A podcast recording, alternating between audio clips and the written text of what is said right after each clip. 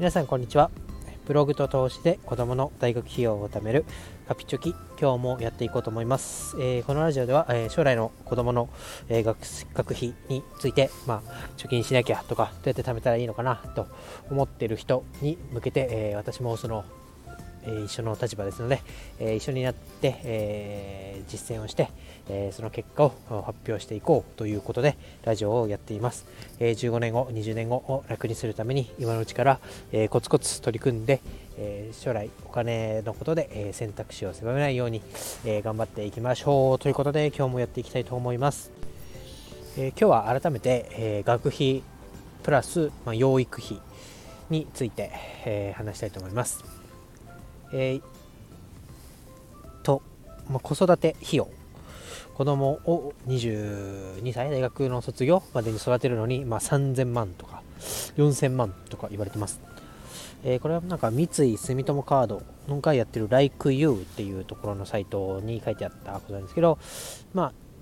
私立に行くのか公立に行くのかによって、まあ、大体3000万から3500万ぐらいは、えー、1人当たり、えー、かかるよと。で私が以前話していたのは学費だけに、えー、フォーカスをしたものでしたけど、えー、これはまあ、生活費いわゆる、まあ、食費だったり洋服代だったりそれらを全て込み込みで、えー、人人人間1人を22歳まで、えー、成長させてそれなりの教育を受けさせるには3500万円かかるよということです。で、えー、まあ教育費の方は以前のラジオでも話しましたから、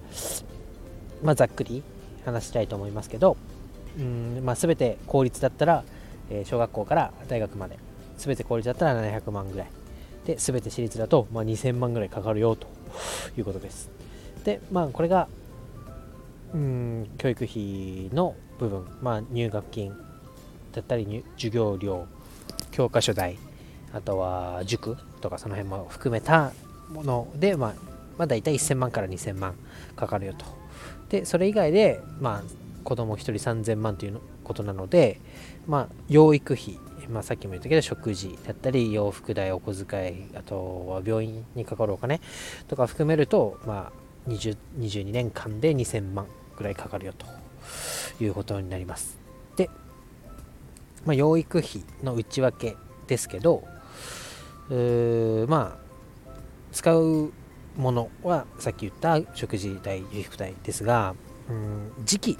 によってもまあお金のかかり方が違うよということで、えー、まあ、3歳ぐらいまでは年間80万、えー、保育園に入って小学校に入るまでがだいたい100万ぐらい。で小学校から大学生まででだいたい70万から90万ぐらいという試算がそのサイトで出されてました。なんでまあ小学校に入るまではだいたい6、7万月に6、7万。もっとか、えー、6から9万ぐらい。で小学校から、えー、大学卒業まではだいたい月あたり、えー、7万円ぐらい。っていう計算になりますと。うんこれを聞いて、まあ、ここまでこう分割して考えるとまあ月にまあ、言っても10万ぐらいっていうことなんでこれだったら、まあ、共働きの世帯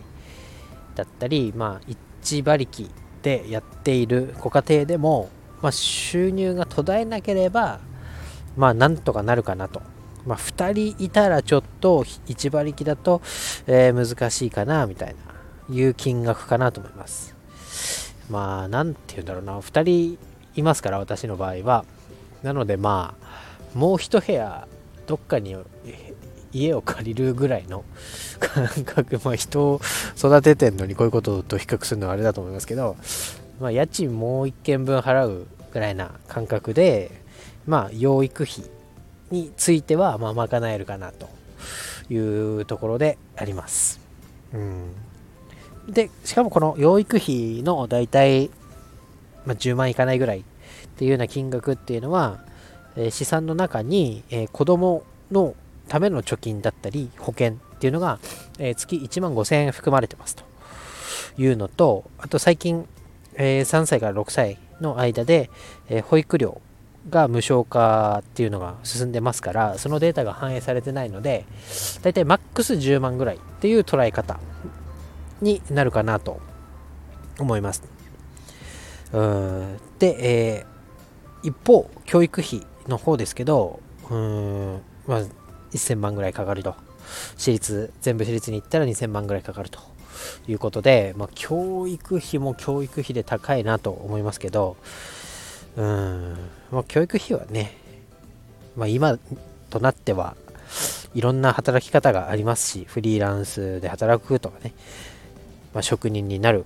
とかあとはなんだもう起業しちゃうみたいな。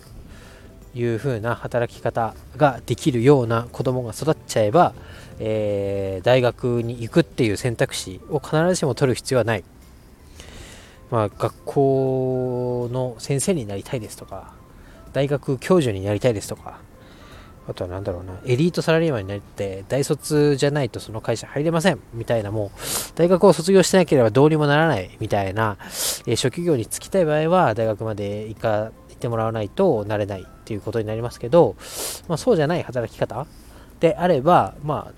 学歴って関係ないので、まあ、そこはもう子供の能力というか、まあ、子供の能力イコール親の能力というところになってくると思いますけど、うんまあ、そこはね、まあ、大学必ずしも行かなくていいということなんですけど、まあ、親の、まあ、最低限の役割としては、まあ、大学費用は、えー、用意しておいて、まあ、行かなくても行っても、まあ、行かせてあげられるよっていう状態にはしておきたいなというところが、えー、まあ一個私がこのラジオを撮っている理由というか根拠にもなってますので、まあ、そこはえ頑張っていきたいと思いますけど、まあ今日はその養育費というところで、まあね、2000万かかるよと。2000万というと、まあ老後を過ごすお金が2000万とか言われてましたから、それと大体20歳までっていうのはイコールのぐらいの金額がかかって、で、えー、まあ割っていったら、えー、月に、えー、マックス10万ぐらいって思っておけばいいよと。で、まあそこは会社なりブログ、まあ、ブログだけでね、そのぐらいの収入が得られれば、えー、会社からの給料っていうのはまるまるこう老後とかに取っとけるわけですから、えー、まあ、ブログなり他の副業でだいたい10万稼げたら生活楽になるなみたいな。もっといいこと旅行だったりねいい経験させられてあげられるなみたいなところを思いながら、えー、副業とか、えー、本業の収入を増やすような、えー、生き方をしていきたいなと改めて思いましたので今日はお話しさせていただきました。今日は以上です。バイバイ。